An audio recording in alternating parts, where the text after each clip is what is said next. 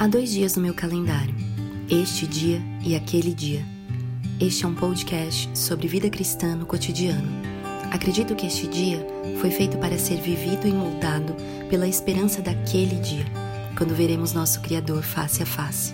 Nesta jornada, entre este e aquele, vamos compartilhar conversas, leituras, histórias e o que mais vier. Vamos juntos, um dia de cada vez. Seja bem-vindo e bem-vinda a mais um episódio desse podcast.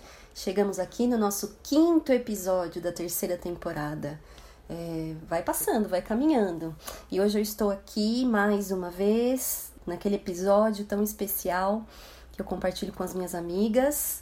E dessa vez, nessa temporada, nesse encontro, nós estamos lendo juntas o livro Ídolos do Coração, da Elise Fitzpatrick.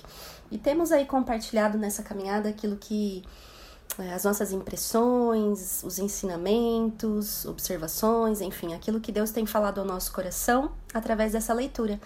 Sempre no anseio, no desejo sincero de que isso faça sentido no seu coração, que Deus possa te abençoar com, com esse episódio, enfim. É sempre uma alegria poder compartilhar. E a começar com essas amigas aqui e depois soltar esse episódio sempre no ar, assim, tem sido bem gostoso. E receber também os feedbacks, eu sempre falo isso, mas enfim, obrigada você que nos ouve e ouve até o final. eu quero dar oi para essas minhas queridas amigas Bianca, Adriana e Camila. Olá, queridas. Olá! Olha, elas me deixaram sozinha no olá. Era pra ter falado todo mundo junto. Olá! Olá! Fala, fala cá, você também, vai, olá! Olá! É, na verdade, é, é meio que já o, a marca, né? Porque eu começo falando olá! Então eu não consigo começar de outro jeito, já ficou assim, e eu não tem problema se alguém zoa comigo, fica desse jeito também. Aliás, quero fazer uma observação sobre essas amigas. É, as três fazem aniversário em abril. Eu, eu Nossa, me, é verdade. Eu me toquei nisso agora. Vocês acreditam que eu tenho três amigas que fazem aniversário em abril? E se a Adri já faz agora no começo do mês, Bianca e Ká mais pro final. E é no mesmo dia, não é, gente? Vocês duas? É. Por favor, então. As melhores pessoas fazem aniversário em abril, eu acho. É, então eu só tô aqui mediando essa conversa de aniversariantes de abril, que são as melhores pessoas. Mas eu quero aí pedir, querido, queridos ouvintes, enviem parabéns para as minhas amigas. Feliz aniversário Ai, deste mês de abril. Quando ainda sairá esse episódio, estamos hoje aqui no dia 4 de abril gravando, mas na próxima segunda-feira, que agora não sei não sei fazer conta, gente. 4 mais 7 dá quanto? 11? Já 11.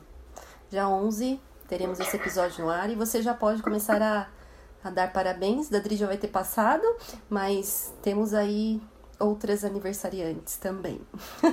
Comemos bola, hein? Era pra gente ter feito um, um episódio presencial aqui, hein? Era pra ter feito um café já pra comemorar o nosso aniversário, eu acho. Pois é, vamos providenciar uma comemoração anual, tá, Bianca? Porque eu sou de novembro, então eu não quero me sentir excluída. Ia ficar sem. Exato. Ai, mas muito bom estar com vocês, viu? Obrigada. Bênção. Eu Beijo. que agradeço. Benção. Sempre um desafio, mas uma benção. É, sempre é um desafio. Mas é assim que a gente cresce, né? Com desafios. E aprende. Amém. Muito bem.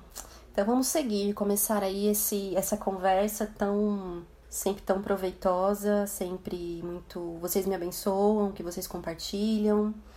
É, a gente também cresce no compartilhar, né? No dividir umas com as outras. Acho que isso é essencial, né? A gente ter outras perspectivas, como disse S. Lewis, outras luzes para nos iluminar. E continuamos, né, nessa caminhada no livro Ídolos do Coração, já temos falado dele aqui. Hoje a gente vai aí abranger. Eu sei que tem algumas pessoas que me falaram que estão lendo o livro ou já leram, né? Então eu sempre gosto de deixar um, um referencial.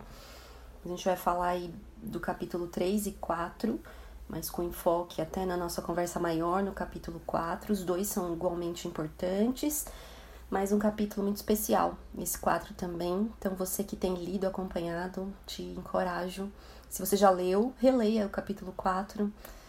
É, quanta esperança eu recebi no meu coração por é, ler esse capítulo, o 3 e o 4.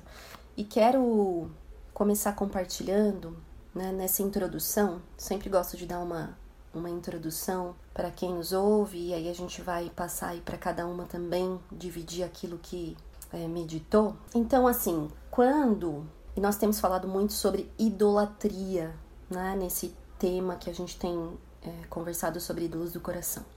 Mas quando nós falamos de idolatria, nós estamos falando, antes de tudo, sobre adoração. E quando nós falamos de adoração, nós estamos falando de uma devoção de amor, né? de ser devotado mesmo a alguém. Veja, nós podemos dizer que podemos amar muitas coisas, né? Nós amamos os nossos cônjuges, amamos os nossos filhos, amamos nossa família, nossos amigos, é, mas a adoração, eu quero frisar bem isso, ela traz um sentido mais profundo e exclusivo de amor. Né? Porque adorar é reconhecer profundamente que a minha vida é feita para o objeto da minha adoração, que a minha vida depende dele, que a minha adoração é uma resposta digna, coerente para aquele que rege a minha vida, a quem eu pertenço, porque ele me fez. E aí, diante dessa dessa definição de adoração, se é que eu posso falar assim, tente encaixar nesse sentido de adoração qualquer pessoa ou coisa que não seja Deus. E a pergunta é: isso seria coerente? Ou digo além, assim, isso seria racional? Isso seria possível? E nós devemos responder com ênfase: não. Hoje, na minha devocional, eu me deparei com o Salmo 100. E o versículo 3 do Salmo 100 ele diz: Reconheçam que o Senhor é o nosso Deus. Ele nos fez e somos dele. Ou seja, ele nos fez, portanto, nós pertencemos a ele. E eu me lembrei, nesse contexto do que nós temos falado sobre adoração, que esses dias a minha filha, ela tem 10 anos, ela me fez uma pergunta. E, e assim, eu tenho depois dos filhos e conforme eles vão crescendo, Deus tem me ensinado muito a valorizar as perguntas, os questionamentos. Muitas vezes são questionamentos que a gente procura abafar, ou porque a gente não tem resposta, ou porque eles são desconfortáveis. Mas eu acredito que os questionamentos do coração, eles são importantes, porque eles revelam aquilo que está no nosso coração ou um raciocínio mesmo. Às vezes que o próprio Deus está nos levando. E a pergunta que ela fez, se um dia nós não fizermos, nós já pensamos e não tivemos coragem de fazer. Eu gosto muito quando o Francis Schaeffer diz que nós precisamos de respostas honestas para perguntas honestas. E ela disse assim: Mãe, sabe o que eu queria te perguntar? é, ela falou assim: para mim, é claro que ela não usou essa palavra, eu não vou me lembrar qual ela, mas ela disse algo assim: é um pouco desconfortável, é um pouco esquisito pensar em Deus exigindo de nós que Ele seja o único a quem nós adoramos, a quem nós mais amamos. Ela falou assim: isso não deveria parecer egoísta? E ela fez, assim, com todo cuidado essa pergunta para não parecer que ela estava questionando a Deus. Mas é uma pergunta que o nosso coração humano faz. Se não fez, fará.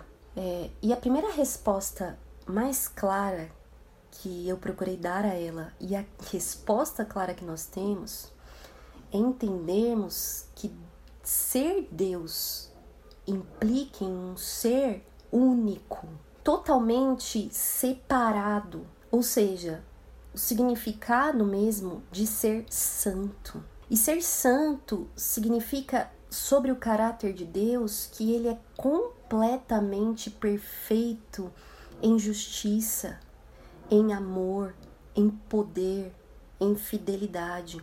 Então, quando nós dizemos assim que Deus é bom, isso significa que é impossível que ele não seja bom. Quando nós dizemos que Deus é confiável, que Ele é fiel, é impossível que Deus minta, como a própria palavra diz. E isso, além de tudo, faz ser digno então de adoração. O faz ser Deus, o seu caráter, porque Deus é. Ele diz: Eu sou. E desde a eternidade, ele é Deus, sem início e nem fim. Ou seja, seria completamente irracional, incoerente, desastroso, trágico se Deus nos chamasse a adorar qualquer outro ou qualquer outra coisa que não seja Ele mesmo. Por quê? Porque então ele deixaria de ser Deus. Porque seria o mesmo que dizer: existe outro maior que eu, então adore a Ele. Então, praticamente, Deus diz: eu não sou Deus. Seria impossível Deus é, exigir adoração a outro que não a Ele mesmo, porque Ele é Deus. John Piper vai dizer algo assim: se Deus é um ser supremamente apreciável, nos ordenar a apreciar o que é supremamente apreciável, o mais lógico possível da adoração. Ele ser o tesouro do universo e nos ordenar a nos deleitarmos nele, que é o tesouro do universo, é o mais perfeito raciocínio que pode existir. Então, indo para o outro extremo, é completamente trágico adorarmos outro que não seja Deus, a começar de nós mesmos. E foi exatamente o que aconteceu no Jardim do Éden. A sugestão da serpente para Eva e para Adão era que vocês podem ser como Deus. A sugestão da serpente fere diretamente o caráter de Deus e a adoração para qual nós fomos criadas. E o coração humano acolheu essa sugestão, se inflando de orgulho. E então, a partir de um coração caído, orgulhoso, que quer ser Deus, o que nos confronta de fato é Deus ser Deus e ninguém mais ser Deus. Nós não sermos Deus. Podemos então pensar assim que o problema do pecado sempre começa com um problema de adoração. E então idolatria sempre é um problema de incredulidade. Porque é no fim negar que Deus é santo, que Deus é bom e que Deus é suficiente. E quando nós nos tornamos servos, não de Deus, mas de ídolos, o que inclui nós mesmos, adorarmos a nós mesmos, nós caímos em profunda treva e escuridão. Esse é o resultado da idolatria. É o que significa a palavra nós estamos perdidos, porque nós perdemos completamente o nosso propósito, a nossa identidade, o nosso lar, a nossa satisfação. E nos tornamos escravos eternamente. Essa é a história do pecado na história humana. E é como se a palavra de Deus estivesse nos dizendo: vocês escolheram adorar a morte ao invés de adorar a vida, devotando os seus corações a deuses falsos. E também diz a palavra como um abismo que chama outro abismo. Porque porque esses deuses não correspondem à sede e à fome da nossa alma. Não preenchem o nosso desejo por significado e valor então, esses deuses que vão se expressando em tantas coisas que já são assim claras para nós até, dinheiro, amor, amor humano, sexo, fama, e mesmo nas coisas mais sutis, porque elas são lícitas. E nós já falamos aqui como família, casamento, trabalho, igreja e por aí vai, porque o nosso coração se tornou capaz de ser uma fábrica de ídolos. E o nosso coração, ele tem sede do quê?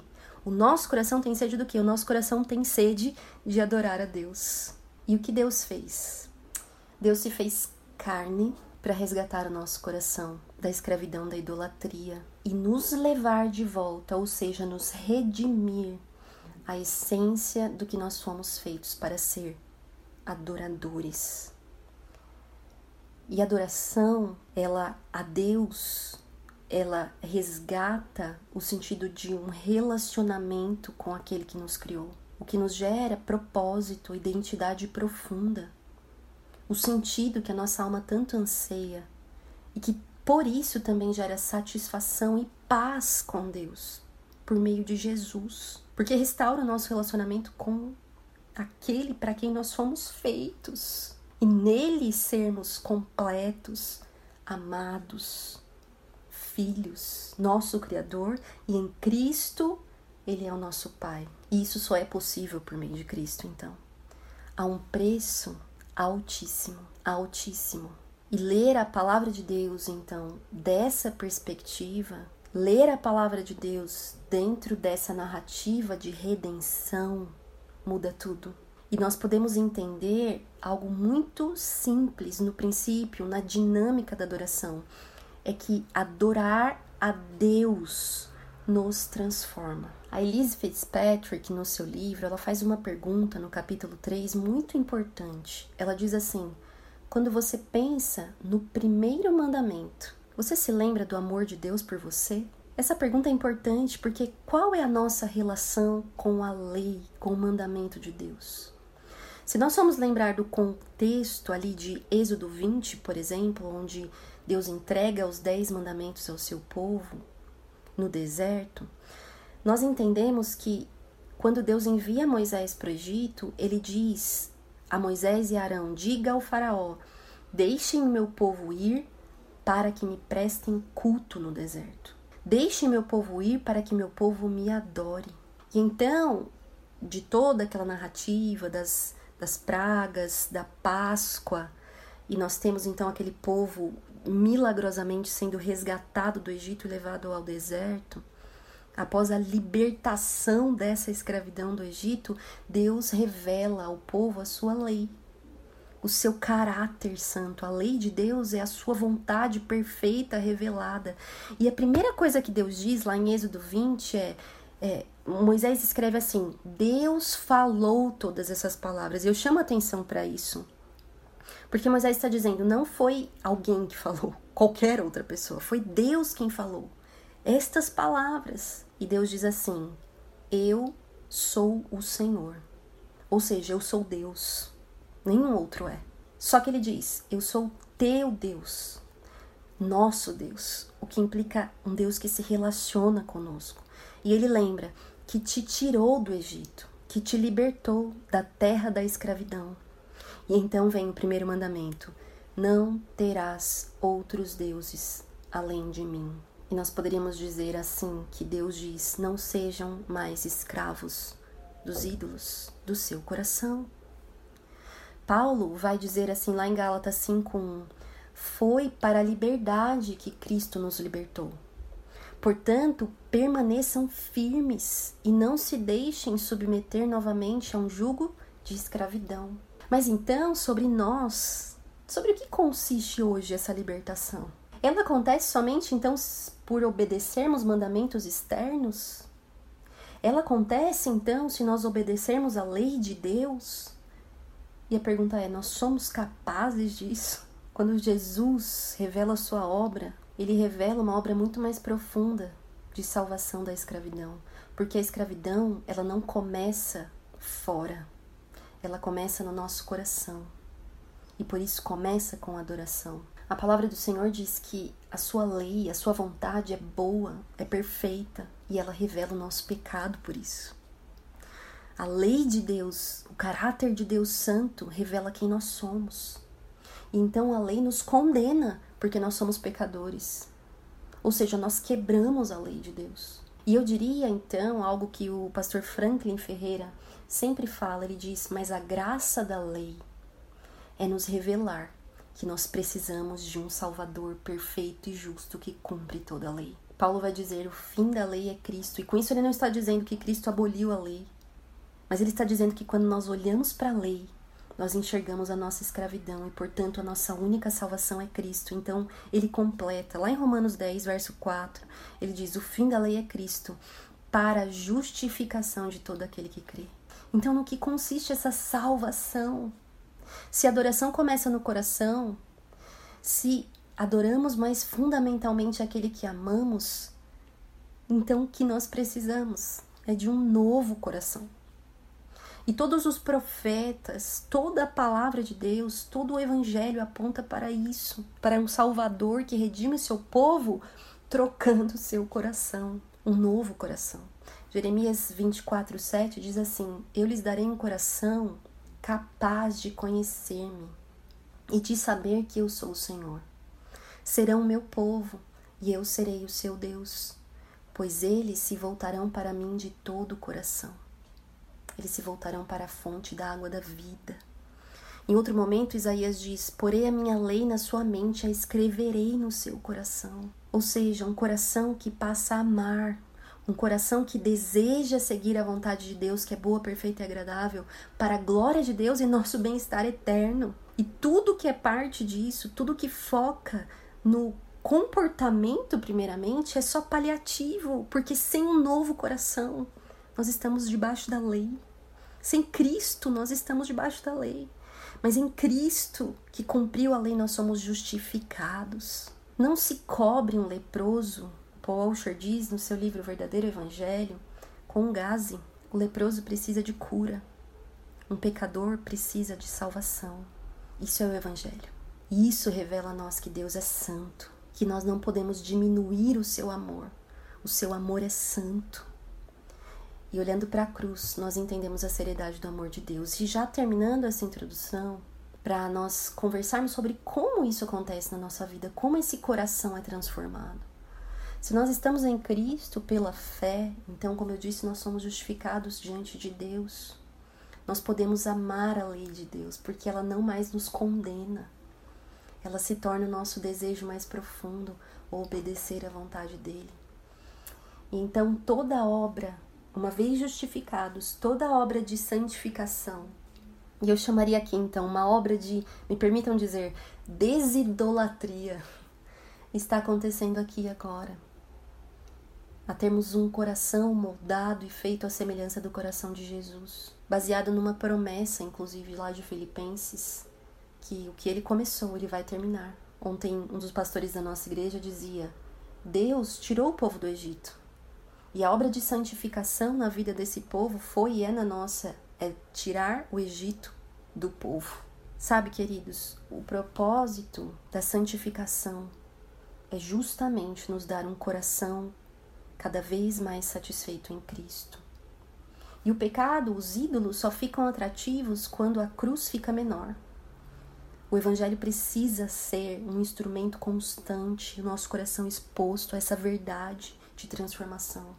E quem então faz essa obra de transformação em nós aqui e agora? O Espírito Santo de Deus. E qual é o seu papel nessa transformação? É o que nós vamos conversar hoje. É o que nós vamos compartilhar hoje. Então eu quero conversar com as minhas amigas sobre isso e quero te encorajar mais uma vez. Esse capítulo se chama, se não me engano, Aquele que transforma o coração. E só esse título já nos encoraja tanto, nos dá esperança. Porque sim, estamos nessa obra de transformação, mas nós não estamos sozinhos, nós não somos capazes de estarmos sozinhos, mas essa é uma promessa, ele vai terminar essa obra em nós. E aí, quando a Elise começa o capítulo 4, ela coloca uma frase do puritano Richard Baxter, maravilhosa, mas não é fácil de ler. Ela diz assim: essa frase: Se Deus não me desse um coração para amá-lo, eu preferiria jamais ter coração. E junto com isso, no relato inicial do capítulo, ela nos apresenta a aquela mulher que derramou, quebrou um vaso de alabastro aos pés de Jesus. E no texto de Lucas 7, verso 47, Jesus diz assim: Os pecados dela, que são muitos, foram perdoados, e por isso ela demonstrou muito amor por mim. Mas a pessoa a quem pouco foi perdoado demonstra pouco amor.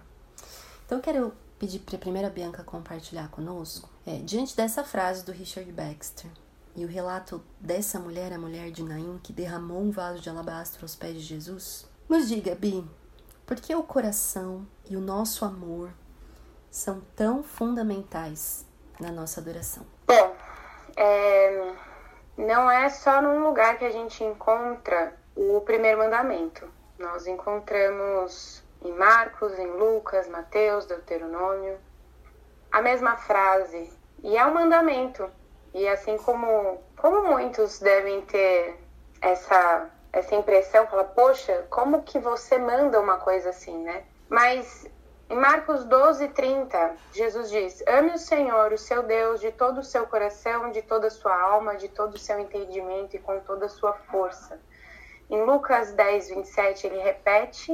Em Mateus 22, 37, da mesma forma. Em Deuteronômio uhum. 6, 5, da mesma forma. Sim. E aí, quando você me faz essa pergunta, eu, eu começo a pensar por que o coração, né? O que, que o coração, o que, que o coração representa? Quando, quando você ouve falar em coração, automaticamente pensa em sentimento, em paixão, alguma coisa assim, né? Sim. Emoções. Uhum. E, mas na verdade, é, dentro, do, dentro da língua hebraica que foi escrito a alguns livros né, da Bíblia, outros foram em grego e tal, enfim. O que, que é o coração? O coração ele não é só o órgão pulsante, né? Sim. Coração, o termo coração, para os judeus, é, representa a inteireza do ser. É aquilo que move a pessoa, é Sim. aquilo que é, é, é, o centro do ser humano. Uhum. Né? O que, a, a motivação dele, o que, o que faz ele acordar de manhã todos os dias, é, o que faz ele ter força pro, pro trabalho, boa vontade, ânimo. Uhum. É disso que se trata o coração. Sim. E eu separei alguns versículos porque a gente consegue perceber que o coração ele não se trata só das emoções uhum. dentro desses contextos. Jesus diz em Mateus 6, 21, porque onde estiver o seu tesouro, ali estará também o seu coração. Então, tesouro, aquilo que você mais valoriza, o que é uhum. aquilo que você dá mais valor? Teu coração está ali, Sim. o teu desejo está ali. E digo mais, a sua adoração está ali, é. né? Então, é, dentro desse, dessa introdução que você dá, entendendo a, o, o, o conceito de coração, Uhum. A, a, a, minha resposta para sua pergunta é: Deus nos chama para sermos inteiros uhum. diante dele. Deus nos chama para adorá-lo inteiramente. Nós, eu não sei se é algo da nossa cultura ou se é algo da, da modernidade, assim, desse tempo que a gente vive. Uhum. Mas é, eu, eu percebo uma, uma recorrência e um hábito até. A gente tem o costume de fracionar as coisas, Sim. né? Então, a, a nossa vida é como um gráfico de pizza, né? Imagina um gráfico de pizza. Numa fatia, eu tenho ali o, o meu período do trabalho, na outra fatia, eu tenho meu período de lazer, na outra fatia, eu tenho meu período de cuidar da minha saúde, e na outra fatia, nem sempre proporcional, eu tenho ali religião. Sim. Eu tenho ali Deus. Vamos uhum. colocar Deus ali. Que é o momento, assim, que eu paro, dou, né, oro, olho para o céu, respiro fundo, vou à igreja, é. cumpro ali as minhas obrigações. Mas aí é só uma fração da vida. Uhum. Quando, na verdade, você falou sobre pertencer, né? Isso. Nós pertencemos ao Senhor. Se nós estamos em Cristo, nós pertencemos a Cristo porque Jesus se deu por inteiro na cruz. Uhum. Não foi só uma parte, não foi só um, uma fração, ele se deu por inteiro. Sim. E ele nos chama a amá-lo inteiramente, porque não, não existe fração. Deus, Deus não nos chama para arrumar uma parte só da nossa vida. Ele vem para transformar a nossa vida, ele vem para transformar o nosso coração. Sim. Em Mateus 15, 17 a 19, Jesus está ali com, com, com os discípulos, ele foi questionado né, em relação aos costumes né, que os discípulos dele tinham de, de não lavar as mãos e tal. Uhum. E aí ele, ele diz assim: não compreendem que tudo o que entra pela boca desce para o estômago e depois é eliminado? Mas o que sai da boca vem do coração. E é isso que contamina a pessoa.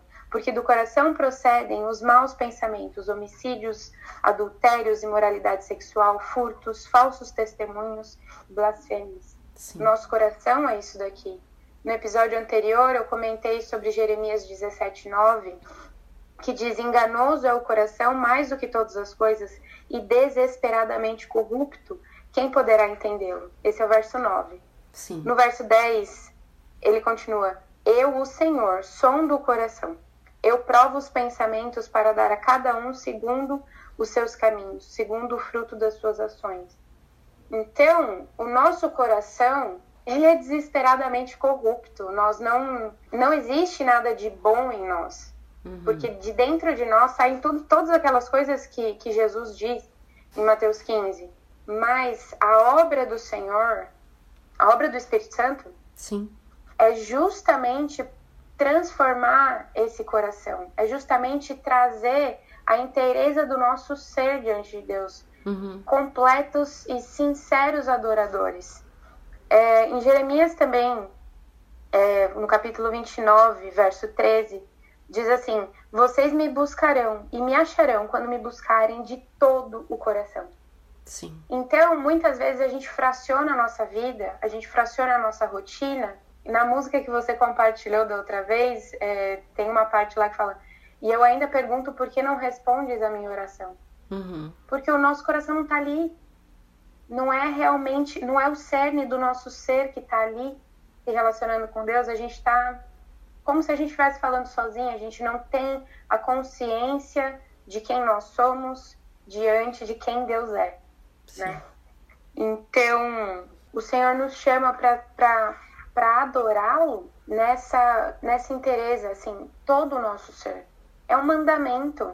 Uhum. É um mandamento. Sim. Ame o Senhor, o seu Deus, de todo o seu coração, de toda a sua alma, de todo o seu entendimento.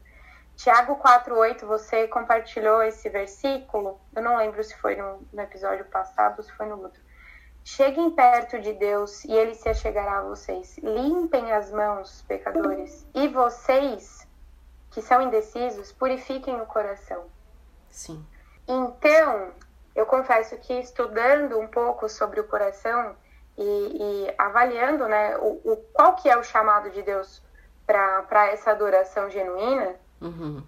quem aqui pode dizer eu amo o Senhor de todo o meu coração, né, com todo o meu ser, com todas as minhas forças, o meu desejo é o Senhor. Olha, a começar de mim, eu, eu, eu não consigo dizer isso. É um processo. É um processo. Mas uma coisa que me encoraja, eu separei aqui, é, em Ezequiel 36, Deus estava falando com o povo por meio do profeta, e lá no versículo 25, a partir do versículo 25, ele fala assim: Então aspergirei água pura sobre vós, sobre vós, e ficareis purificados. De todas as vossas imundícias e de todos os vossos ídolos vos purificarei. Dar-vos-ei coração novo, e porei dentro de vós espírito novo. Tirarei de vós o coração de pedra, e vos darei coração de carne. Porei dentro de vós o meu espírito, e farei que andeis nos meus estatutos, guardeis os meus juízos e, e os observeis. Então, poxa, o Senhor, ele conhece a, a condição do nosso coração, que é desesperadamente corrupto. Sim.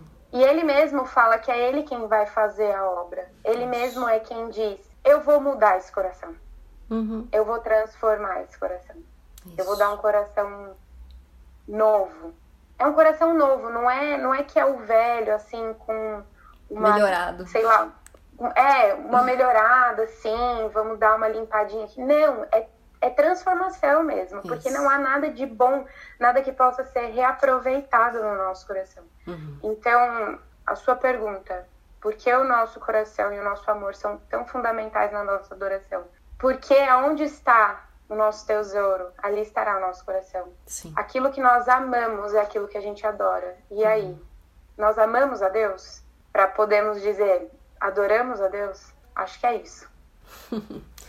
E é, um bom, é uma boa introdução, até porque é, a gente vai conversar sobre isso, né, ao longo das perguntas. Se nós precisamos de um novo coração e em Cristo nós temos um novo coração, porque é isso que a palavra diz, né, uma nova vida, É, aquele que está em Cristo, nova criatura é. As coisas velhas já passaram, eis que tudo se fez novo, é um fato. Então, como se dá essa transformação? Como se dá esse realinhar das nossas afeições, dos nossos compromissos mais profundos de amor para com Deus? É o que nós vamos conversar a seguir no próximo. Não, é nesse episódio ainda, gente. Porque é isso, né? Eu quero falar com a Camila agora. E é isso. Então, apesar da nossa justificação em Cristo, né, nós estamos nesse processo de santificação. Uma luta mesmo. A gente vem falando isso nos outros episódios, né? Então, em nossa luta contra a idolatria mesmo, essa verdade tem nos acompanhado desde o primeiro episódio. Deus transforma os corações. Ele afeta as nossas afeições. Ele, ele é capaz de acessar o mais profundo do nosso ser por meio do seu espírito. Mas para a gente caminhar mais claramente sobre essa ação de transformação de Deus em nós, Camila, qual das pessoas da Trindade tem esse papel? E o poder de nos transformar de glória em glória, como diz a sua palavra na santificação, e como essa pessoa opera essa transformação em nós? Bom, você falou, né? Já deu a resposta. Já tá bom. Nós sabemos que é o Espírito Santo, né? Sim. E é impressionante porque ela até ela põe assim um, um, uma chamada aqui que ela põe o poder incompreensível Sim. do Espírito Santo, porque é incompreensível, né? Uhum. A gente fala, nossa, é só o Espírito Santo, porque não é mesmo pelas nossas forças, nós não faríamos, não conseguiríamos. Sim. E você falou da, né, no começo da história da mulher lá impura, imoral, e chegar onde ela chegou é o Espírito Santo mesmo, né? Esse novo coração, essa, esse desejo mesmo de mudança, de transformação, Sim. que é ele que faz. Uhum. E, e o, que, o que me marcou bastante, assim, nesses trechos que ela coloca sobre isso, ela foi dividindo bem, que é bem legal mesmo, assim, de, até pra gente guardar e entender e visualizar bem. Bem didático, como né? uma, é, como uma dinâmica, ela coloca na nossa vida mesmo, né? Uhum.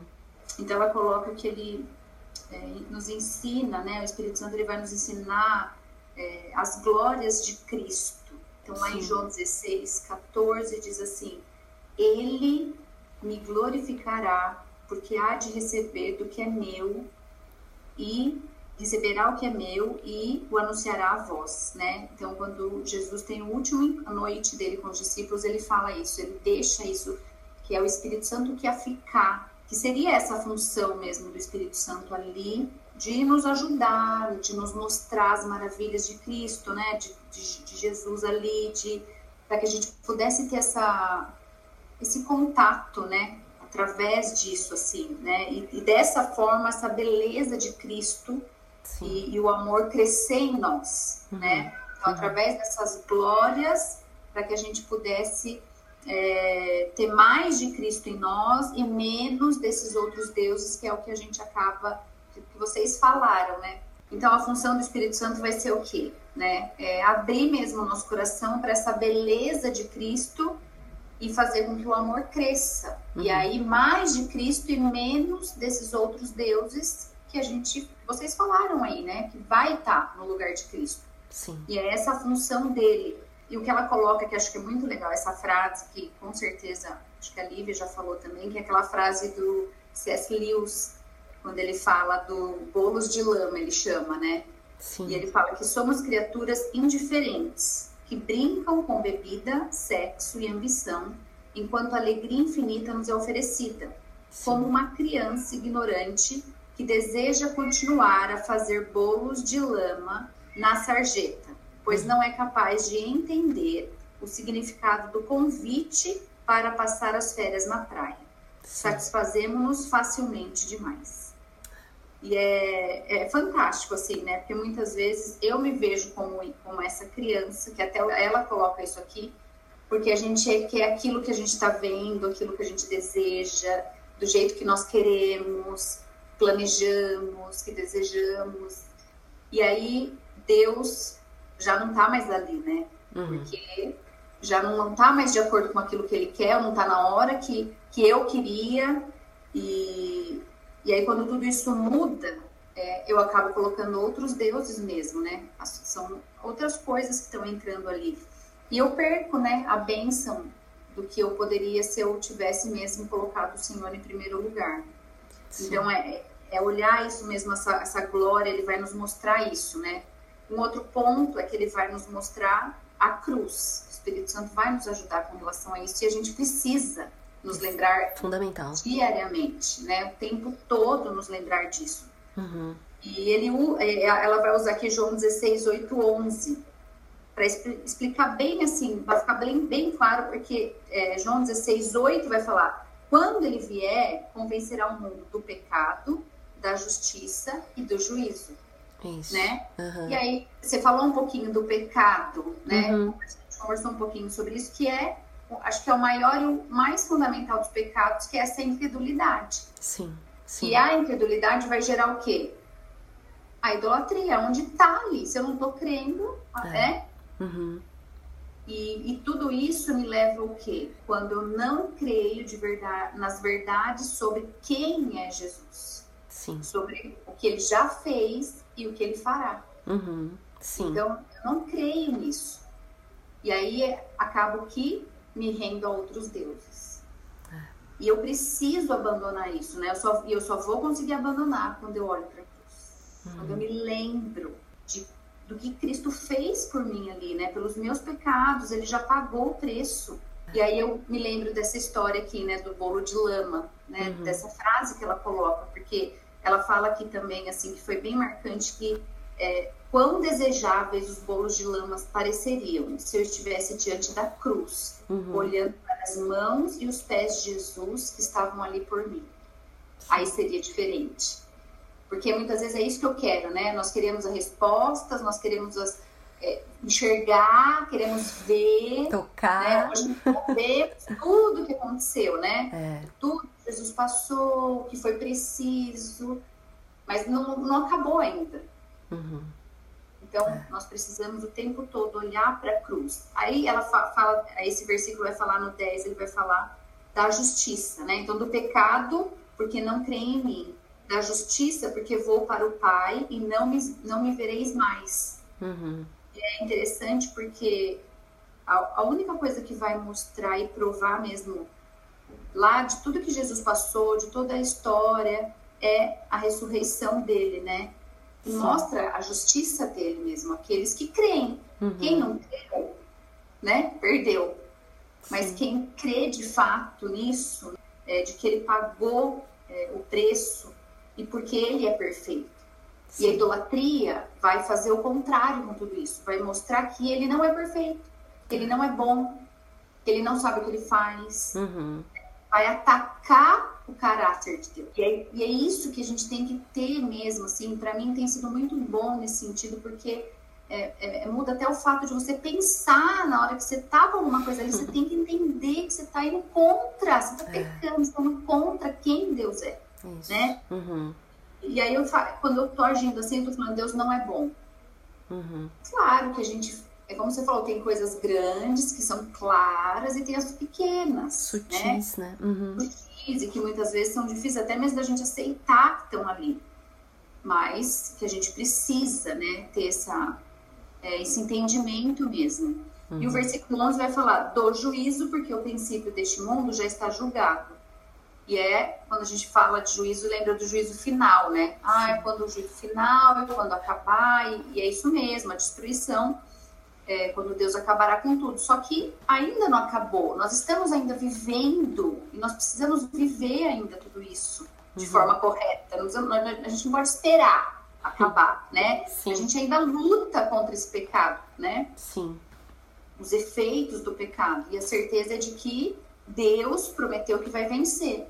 Uhum. Eu tenho que estar tá, é, olhando sempre para Ele mesmo e buscando nele tudo isso. E quem também, como a gente tem falado, vai me ajudar em tudo isso é o Espírito Santo. Sim. O Espírito Santo vai nos ajudar é, a escrever as palavras no nosso coração, né? Como você falou no começo sobre as leis, que elas uhum. são importantes, nós aprendemos sobre elas. Não é viver de legalismo, é claro, mas elas são importantes para que é, nos governe internamente, internamente o nosso coração. A gente precisa saber, a gente precisa entender, precisa conhecer quem é Deus, né? É. O que Ele deseja, o que Ele quer é, de nós. Uhum.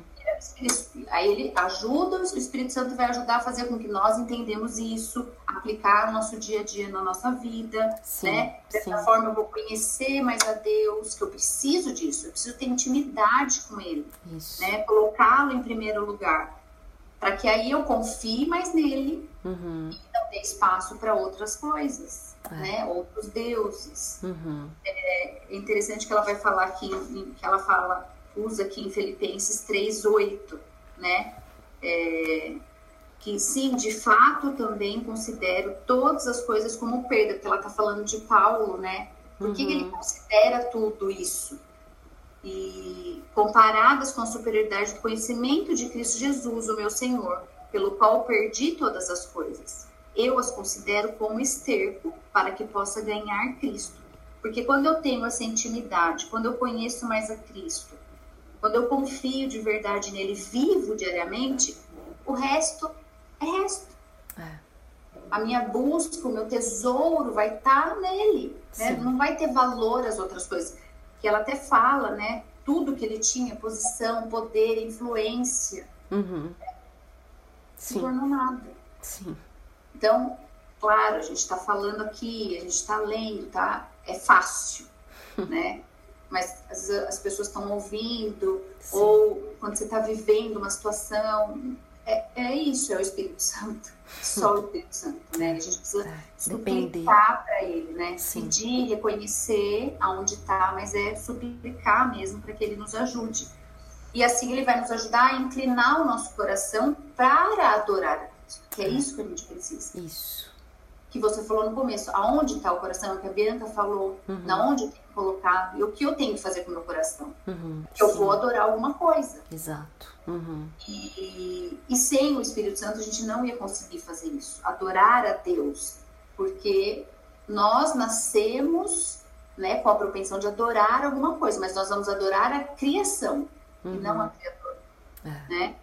E é interessante que é em Salomão, lá em Primeira Reis, ele ora, né, uhum. para que o coração deles voltasse para. Deus, porque ele reconhece isso. Sim.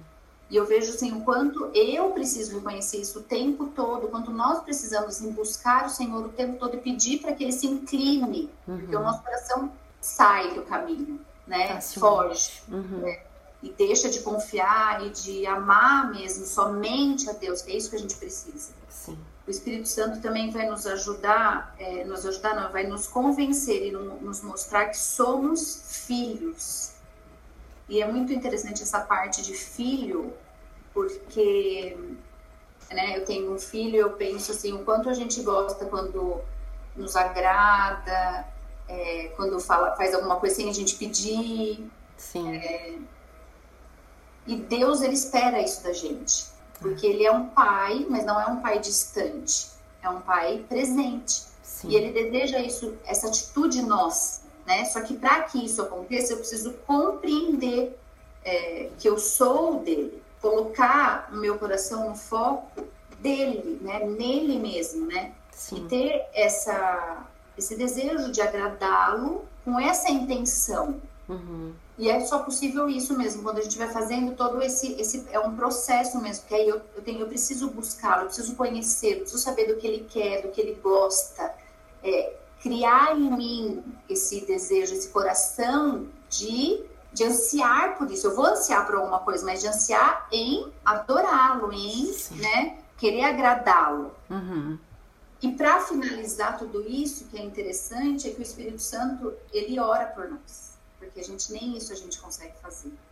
Então a gente precisa dele para tudo isso, né? Funcionar, porque no momento que eu estou suplicando, que eu estou orando, a gente não quer ser idólatra, a gente não quer orar egoísta, mas muitas vezes eu, eu nem sei se eu, isso eu estou orando assim, sim, né? Sim, é possível. E aí, o santo que vai é. dirigir é. isso e mostra, e é, assim, eu fiquei quando eu li, é, eu fiquei até emocionada assim de ver que quanto Deus nos ama de é. ter dado o Espírito Santo para nos ajudar a dar essa direção, né? Uhum. Para que ele pudesse ter esse acesso. Né? Para que a gente pudesse ter e mesmo assim nos é, continuar lutando, né? Mas na certeza de que as nossas orações vão chegar perfeitas ali, né? É. Senhor.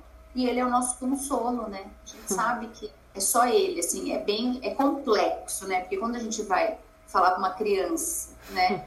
Ah, o Espírito Santo, ah, é isso, eu senti um negócio, é o Espírito Santo. Uhum. Não é fácil, né? Assim, é, de expressar, né? Sim, de, sim. de passar isso. Não sei se vocês estão entendendo, assim, com de certeza. colocar sim. isso. Uhum. Mas, assim, é, é, maravilhoso quando a gente vive e sente isso, assim, que é o que ela fala, assim, se a gente está sentindo algo quando você está lendo e você chora, é o Espírito Santo. Exato. Né? Isso. Você ficou maravilhada de ver uma coisa do caráter de Deus ou a história de alguém. É, é o Espírito, Espírito Santo. Santo. Né? Amém. Uhum. E é isso, assim, né? Assim, a gente sabe que, que é Ele e é esse amor de Deus por nós que a gente não merece isso. nada, né? isso. né? Não merece, assim, a gente é mas ele vem e, e, nos carrega no colo e nos ajuda, né? Nos levanta e o Espírito Santo está aí nos, nos ajudando. Então é isso, assim, é o que, que mais assim eu consegui tirar e foi é, bênção. No capítulo tem uma sequência, né, bem didática, como a Camila disse, linkando, ela vai destacando é, várias, várias ações do papel do Espírito Santo na nossa vida, né, e o quanto isso, como a Ká disse, né, o quanto isso nos desperta, e é isso que você disse agora no final, né, Ká, é toda a ação de Deus na nossa vida, é, ela se deve ao Espírito Santo, então a gente não pode esquecer disso. Às vezes a gente se esquece da ação do Espírito Santo na nossa vida. E sabe, assim, até voltando, né, o que, o que a Bianca veio compartilhando agora. Então, assim, é, fato é que nós olhamos para o nosso próprio coração e nós falamos, mas será que eu amo a Deus de todo o coração? Será que eu posso dizer que eu amo a Deus de todo o coração? E quando nós chegamos a dizer, não, Senhor, eu não te amo de todo o coração, mas é a obra do Espírito Santo não nos deixar nos conformarmos com isso. É obra do Espírito Santo gerar um quebrantamento no nosso coração, dizer, Senhor, eu desejo te amar de todo o coração. O Espírito Santo continua trabalhando na nossa vida. E isso é tudo, porque Jesus disse, né? Eu vou enviar um conselheiro, né? Aquele que vai fazer vocês se lembrarem de tudo que eu disse. Então o Espírito Santo está agindo e, e é isso que, se não me engano, Hebreus fala, né? E, tanta, e os Salmos também falam.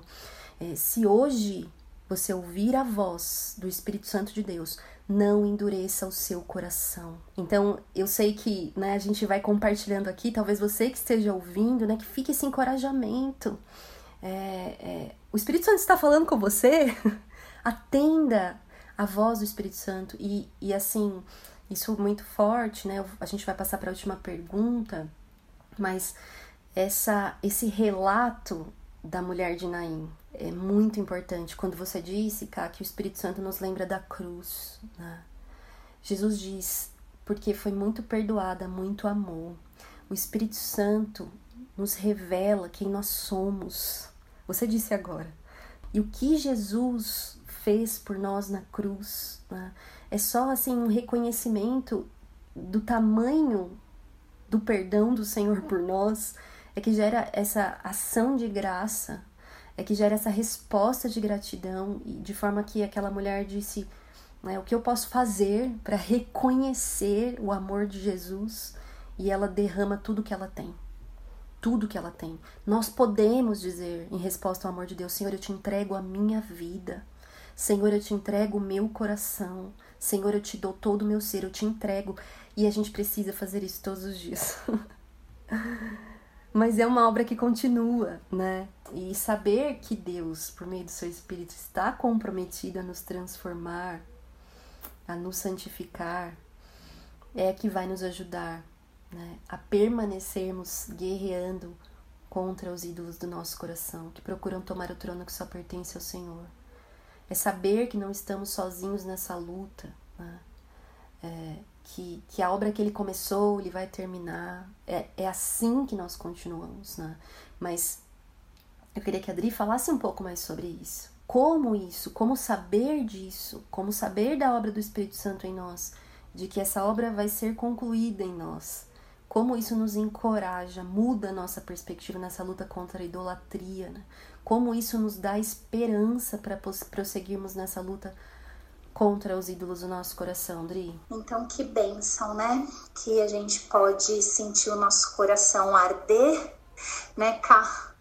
E esse fogo, é, que ao mesmo tempo é consumidor, é restaurador e que ele inunda o nosso ser e transborda em lágrima. E privilégio, né? Privilégio é, de todo aquele que foi chamado por ele. Sim. É uma pena que a gente tenha uma amnésia espiritual. É uma pena que no dia a dia as, as correrias da rotina, dos afazeres, as responsabilidades, tantas vezes nos tirem desse foco, né? Nos faça é, ter o coração dividido com tantas outras atenções. E aí a gente a gente acaba que esmorece, a gente acaba se esquecendo dessa verdade tão libertadora, né, de que nós não estamos sós, de que o Espírito Santo está conosco e de que é, é o Senhor que vai completar a obra e que se Ele mesmo começou, se Ele mesmo nos chamou, se nós pertencemos a Ele, Ele mesmo vai transformar o nosso coração né, nesse processo. É interessante que essa semana que passou eu estava ouvindo algumas lives da Luísa Nazaré e uma delas ela fala que o Senhor usa pessoas e processos para nos santificar. E certamente o Espírito Santo ele está agindo enquanto outras pessoas estão ouvindo esse podcast. Certamente ele já falou conosco na leitura do livro e e ainda está agindo no nosso coração nessa conversa. E como Deus é criativo, né? Em nos, em nos santificar, em nos moldar a imagem e semelhança dele, né? Sim. Mas muitas vezes no meio dessa caminhada, a gente se esquece, né? Dessa desse privilégio que nós temos de ter o Espírito Santo, né? A gente a gente desanima, é, dos nossos pecados, dos enganos do nosso coração. A gente se cansa muitas vezes de, de se esforçar, de parecer que não que não não está saindo do lugar, né? E a, e a gente começa a, a duvidar que lá a raiz do, do pecado, né? Como a Lívia falou no início, a incredulidade do nosso coração. Sim. E, e então aí a gente a gente começa a, a, questionar o amor de Deus, a gente começa a pensar se realmente ele se importa, a gente começa a, a pensar se realmente nós somos dele, ou se será que o Espírito Santo não precisa de uma ajudinha, né? E se ele precisar de uma ajuda, já era, acabou para mim porque eu não dou conta. E, e às vezes a gente tem a, a gente tem a total noção de que a gente não dá conta. Muitas vezes antes a gente tenta uma alta performance, mas aí quando a gente vê que não tem alta performance que pode nos ajudar, a gente cai para o outro extremo, que é, Senhor, então eu não sou merecedora, eu é, isso daqui não é para mim, eu acho que eu acho que o Senhor se enganou porque isso não está sendo verdade na minha vida. E aí, a, a, minha palavra é uma palavra de encorajamento e de esperança, né? Porque o que, que a gente faz então, né? Porque talvez é, isso aconteça com você como acontece comigo, né? Talvez tem situações na nossa caminhada, durante essa jornada, e podem ser situações pequenas, como a Ká falou, como situações grandes, que nos tiram o foco e nos fazem duvidar. E aí começa o raciocínio contrário, né? Porque existe todo um raciocínio do amor de Deus por nós e da gratidão que isso gera no nosso coração em retribuir, né? Com adoração. E aí começa um raciocínio contrário de que o amor, será que Deus me ama mesmo? Será que é, será que realmente eu mereço isso, ainda que a gente saiba que não merece, mas aí a gente acha que realmente o Senhor não vai nos alcançar, né? Que o, o nosso pecado, a nossa esse parecer caminhar para trás muitas vezes, né, vai nos impedir de do Senhor completar a obra. E que engano, né? E aí Sim eu não pude deixar de lembrar do Salmo 121, que fala: Eleva os meus olhos para os montes, de onde me virá o socorro? O meu socorro vem do Senhor, que fez os céus e a terra. Ele não permitirá que os teus pés vacilem, não dormitará aquele que te guarda. Que preciosa é a palavra de Deus, né? É, enquanto vocês foram falando, o Senhor já foi colocando vários versículos no meu coração, alguns vocês foram, eu, eu fui pensando e vocês foram falando, né? E que privilégio é esse renovar da mente, porque inclusive é na palavra que é a palavra do Senhor, desse Deus perfeito que ali falou no início, do único digno da nossa adoração. É nessa palavra que é a verdade que a gente precisa colocar o nosso coração, não nos nossos medos, não nas nossas dúvidas, não do, nos nossos desejos. A gente precisa reorientar pela palavra, né? E até isso o Espírito Santo que nos conduz, Exato. né? Até nesse processo de se voltar para a palavra, de ter a mente renovada, de ter uma amiga que encoraja, de ter um livro que nos volta ao coração. E então, em tudo, né? Em tudo é o Espírito Santo do Senhor que vai nos endireitando o caminho. E, e aí, assim, ela, ela cita no final desse capítulo, né, o, o livro de Romanos e o capítulo 8 de Romanos, assim, que para mim Deus tem falado já há um certo tempo, mas toda vez que eu volto nele, vem como um bálsamo de, de lembrar o coração, de lembrar a mente é, do que é a verdade, né? E aí, o capítulo 8 ele já começa assim: já não há condenação para os que estão em Cristo Jesus. Sim. Não há condenação. Muitas vezes, até por muito temor a Deus, nós somos as primeiras a nos condenar, né? Sabendo da salvação que nós temos em Exatamente. Cristo. E isso lança um peso sobre nós, né? Aquilo que deveria nos libertar, né? Aquilo que, que deveria nos nos gerar alegria, nos gerar adoração, nos gera peso. Por quê? Porque a gente, a gente nos condena, nós mesmos nos condenamos, né? A gente se condena. Mas, a, olha só, ele já começa falando que não há condenação. Uau! Depois do versículo 11, ele fala: é, E se o espírito daquele que ressuscitou Jesus dentre os mortos habita em vocês, Aí ele termina: Ele também dará vida aos seus corpos mortais. Uhum. Ele nos dá a vida. Nós somos como porco que volta para a lama o tempo todo, mas nós não somos mais condenadas. O Espírito do próprio Deus habita em nós e ele nos dá vida. E não é qualquer vida é a vida plena em Jesus, uhum. né? Ele dá dele mesmo. A interesa, né, que a Bi falou que ele que ele nos cobra, que ele cobra para si, né, entre aspas, ele mesmo nos dá quando ele nos deixou o Espírito Santo dele, quando ele fez tudo através de Cristo por nós na cruz, né? A gente não precisou fazer nada. Essa que é a verdade. Nada. Ele já fez tudo.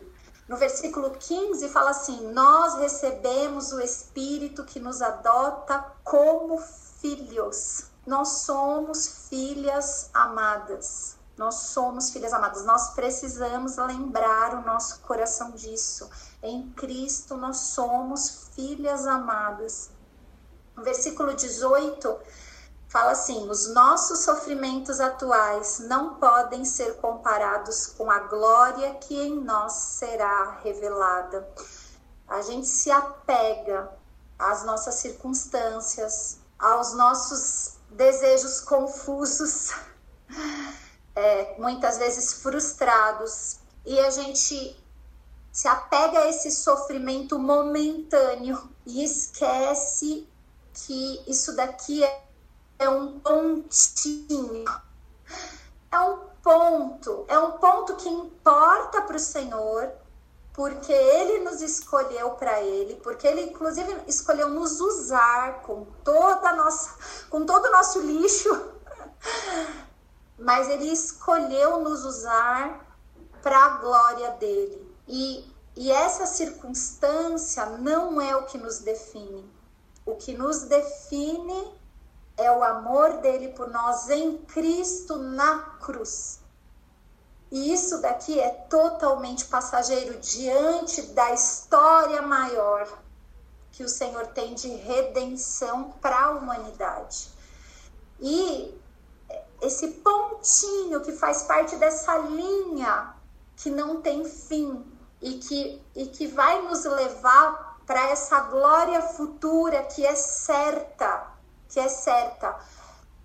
Ele não se compara. Esse pontinho ele não se compara com aquilo que nós já temos certeza que vai ser revelado na glória. E no versículo 26 ele fala assim: que ali também já leu. O Espírito nos ajuda na nossa fraqueza, pois não sabemos como orar, mas o próprio Espírito intercede por nós. Então, quando a gente está fraco, quando a gente acha que não dá mais, quando a gente acha que já deu, o Senhor nos ajuda na nossa fraqueza. Ele é a nossa força.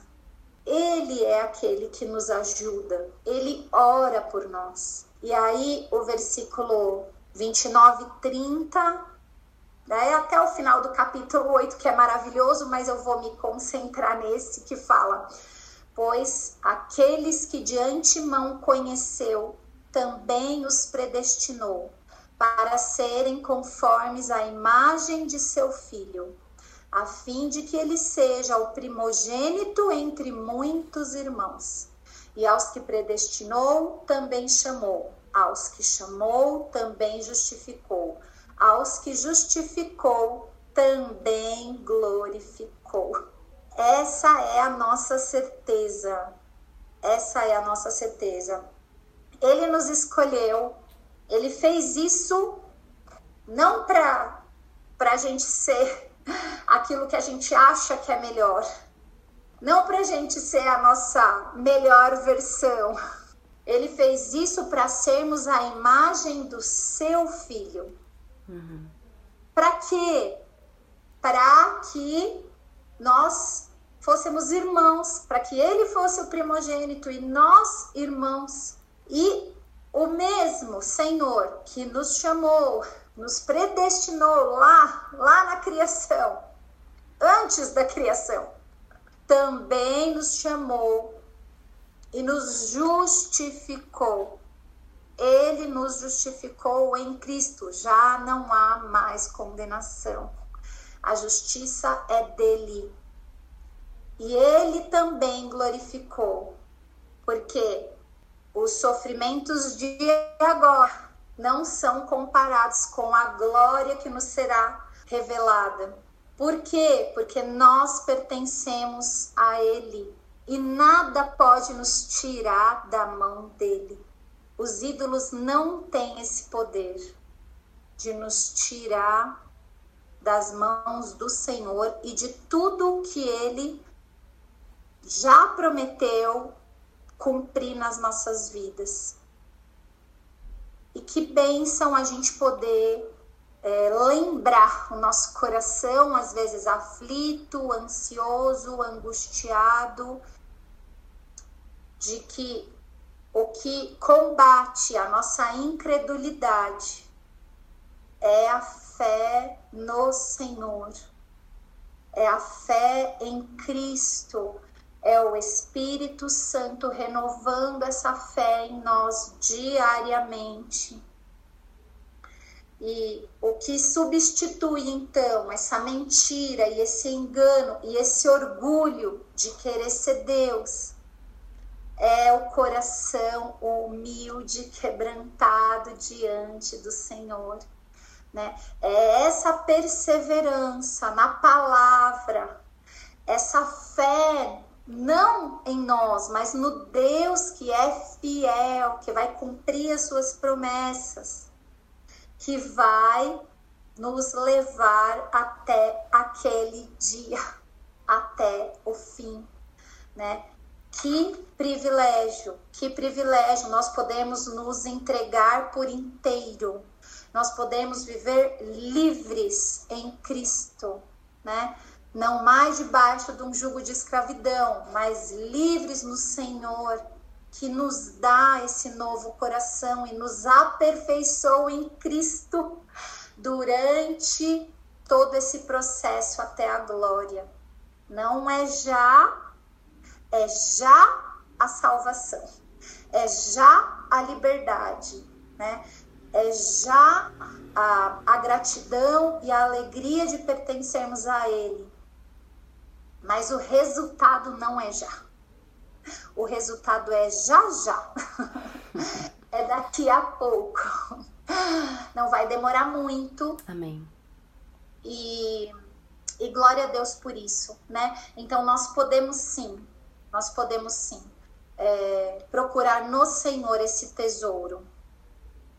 Através da, das nossas vontades, sim, mas o que vai guiar a nossa vontade é a verdade. O que precisa guiar o desejo e a vontade do nosso coração é a verdade, é a verdade da palavra de Deus, porque a razão também faz parte desse eu por completo, assim como o nosso sentimento, mas é a razão que vai guiar, é a, é a verdade do Senhor que vai guiar o nosso sentimento. É isso, é o Espírito Santo que vai, é, vai nos mover, que vai nos inclinar a esse amor perfeito, né? A essa adoração por completo é, com a nossa razão, que guia os nossos sentimentos e que orienta também as nossas vontades e o nosso desejo por nos deleitar no Senhor. Amém. Gratidão ao Senhor por um episódio tão encorajador no sentido da palavra de Deus, né? Como a Adri enfatizou bastante agora no final, mas você que nos ouve, eu destaco isso de fato. Toda toda idolatria do nosso coração, ela tem uma raiz que começa com às vezes pequenas mentiras, enganos, né? Como já foi dito aqui com relação ao caráter de Deus, a sua bondade, o seu amor, a sua fidelidade, a sua obra em nós, assim como é, as suas promessas, né? o que ele diz que é e o que ele diz que faz. E como é que nós então lutamos contra as mentiras? E Adri disse claramente com a verdade. E a verdade, como diz Jesus mesmo, é a palavra. Santifica-os na verdade, a tua palavra é a verdade. O papel do Espírito Santo é aplicar a palavra nos nossos corações. Mas ouça, e a gente, vez ou outra, sempre repete isso. Essa não é uma participação passiva da nossa parte. Não é passivo. Você está buscando algo. Quando você diz, ah, eu não tenho ânimo, eu não, eu não, eu não vou à palavra de Deus porque eu não tenho forças, mas você tem tido para buscar outras coisas. Você tem alimentado a sua alma com outras coisas. E eu não estou dizendo aqui que é, só os fortes buscam a palavra de Deus, não. Mas o Espírito Santo de Deus, ele multiplica a palavra no nosso coração. É, você, de repente, não tem tido comunhão com a Igreja de Cristo. Você, de repente, tem andado isolado do povo de Deus. Você, de repente, não tem sido encorajado, encorajada a ter um tempo real de devoção, por mais simples que seja no seu dia a dia. Isso foi tão repetido aqui também. essa é uma busca diária, então eu te encorajo a lançar mão pela fé da obra do Espírito Santo na sua vida. É, você sabe de onde ele te tirou. Você sabe a obra é, de Cristo na sua vida, então não abra mão disso. Não se torne passivo, porque na verdade nós não somos, mas os ídolos, eles não só desviam a nossa adoração verdadeira, mas de fato eles destroem a nossa fé, eles minam é, a nossa esperança. Então, que hoje o Espírito Santo que fala com você por meio da sua palavra, por meio da palavra de Deus, possa te despertar. Esse capítulo é muito rico, né? Então, queria que vocês, se tiverem algum trecho que desejam compartilhar ou alguma outra indicação que vocês queiram deixar. Eu quero deixar minha indicação já aqui. Muito do que foi falado hoje, é, não, não de forma intencional, mas acabou que é. Também está bastante nesses dois últimos episódios, o episódio 2 e o episódio é, 4, também do podcast, que eu gravei sozinha, mas o primeiro que diz que atrás de toda rotina há um coração, e o último episódio, antes de organizar a rotina, reorganize o seu coração. Muito do que nós falamos aqui também é, está nesses dois episódios. Então fica aí meu encorajamento para você ouvi-los, tá bom? E vocês, meninas, Bianca, quer falar alguma coisa? Uma palavra final, uma indicação, uma citação? Eu separei dois versículos porque me trouxeram esperança, sabe? O primeiro versículo está em Deuteronômio 30, no versículo 6 diz assim: o Senhor, o seu Deus, circuncidará o coração de vocês e o coração dos seus descendentes, para que vocês amem o Senhor, o seu Deus, de todo o coração e de toda a sua alma, para que vocês tenham vida. E o segundo versículo está em Hebreus 10, no, a partir do, do 19, diz assim: Tendo, pois, irmãos, intrepidez para entrar no Santo dos Santos, pelo sangue de Jesus, pelo novo e vivo caminho que ele nos consagrou pelo véu isto é, pela sua carne, e tendo grande sacerdote sobre a casa de Deus, aproximemo-nos com sincero coração, em plena certeza de fé, tendo o coração purificado da má consciência e lavado o corpo com água pura. Guardamos firme a confissão da esperança, sem vacilar, pois quem fez a promessa é fiel. Muito bom. E você, Cá? Não, eu tinha é, vocês falaram daquela frase do Richard Baxter. Muito boa. Que é muito boa mesmo, é, é muito profunda, assim. É, dá para fazer um podcast só, só essa frase. Uhum. Mas é interessante porque, assim, só uma coisa que, que a gente, que eu, né, é, preciso fazer é, é fácil a gente falar assim, ah, eu quero fazer a vontade de Deus, Senhor, seja feita a tua vontade. Mas é o fato de que quando a gente tem esse desejo de fazer a vontade de Deus, é, é preciso renunciar né, alguma coisa. E muitas vezes é, é um engano que nós colocamos é, de alguma alegria ou de alguma coisa que não é aquilo que, que é o que Deus quer, né? Que uhum. sai dessa comunhão com Ele, até mesmo muitas vezes de obediência a Ele. E eu preciso constantemente tirar qualquer imaginação que parece mais doce do que seja o amor de Deus. Uhum. Eu preciso disso, assim, eu preciso é, ter essa crença aí, é, de verdade, é, não só da boca para fora, mas lá dentro, crer mesmo que a minha alegria está nele, né? É isso, é. Eu preciso dele, mas a minha alegria é ele, independente de qualquer coisa, né? Uhum. Nada pode me deixar triste que não seja o pecado, aquilo que vai contra aquilo que Deus pede, né? É. é. uma luta mesmo, é um exercício diário e é esse preencher, assim, uhum. dele, né? Uhum. Senão a gente não consegue mesmo, porque, como a Tri falou, as coisas vão surgindo e coisas sempre vão ter coisas, né?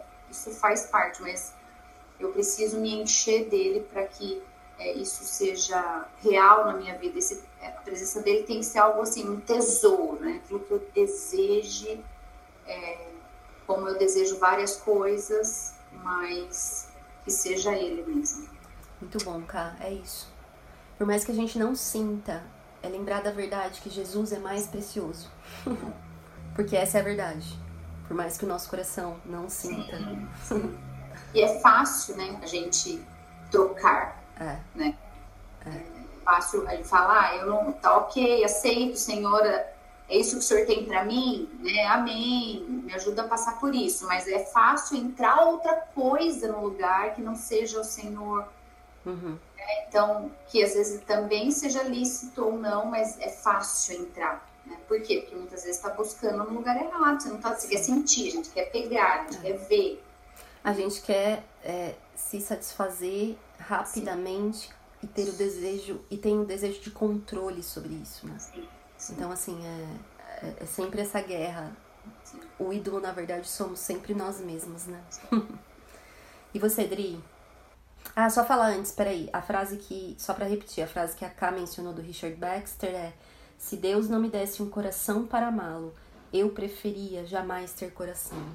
Na verdade, eu fiquei em dúvida do que eu falava, porque eu separei também uma frase do Richard Baxter que ela cita no livro. Uhum. É, não há vale tão escuro que ele não seja capaz de encontrar o caminho para atravessá-lo. Não há aflição tão grave que ele não possa impedir ou remover, ou nos capacitar a suportar e no final levá-la a operar para nosso benefício. Amém. Muito bom, muito bom, meninas. Muito obrigada mais uma vez pela companhia, pela dedicação de vocês em dividir com a gente as pessoas que não vemos, mas que sabemos que estão ouvindo. é, muito obrigada, viu? De nada. Eu que agradeço. É, privilégio nosso, na verdade. É, com certeza. Apanhei agora, hein? Gente. Amém. Eu vou orar então para terminarmos essa, esse nosso encontro de hoje. É, e se Deus permitir, nos encontramos na próxima. Senhor, tu és santo, santo, santo. Essa é a verdade do teu caráter que nos revela a tua palavra e que nos revela o teu poder e que aplica, Deus, profundamente no nosso ser o Espírito Santo. Ah, o Senhor é o único digno da nossa adoração e a nossa salvação está em sermos levados, ah, capturados, presos ao teu amor porque de fato é aí que nós encontramos o propósito da nossa vida. É de fato aí que nós encontramos tudo, completamente tudo que nós precisamos. Ah, se estarmos satisfeitos em Ti é te glorificar, Deus, então eu só te peço, nos faça cada vez mais satisfeitos em Ti e nos leve, Deus, a confiarmos e termos como amigo o teu espírito, a termos um coração quebrantado e dedicado, Deus, a sermos sensíveis à voz do teu Espírito Santo e que ele nos ajude e nos convença e nos conduza cada vez mais para perto de ti. Em nome de Jesus é que eu oro. Amém. Este foi mais um episódio do podcast Este Dia e Aquele Dia. Para ter acesso a outros textos e outras informações, acesse o site esteaquele.com. Obrigada por ouvir e até a próxima.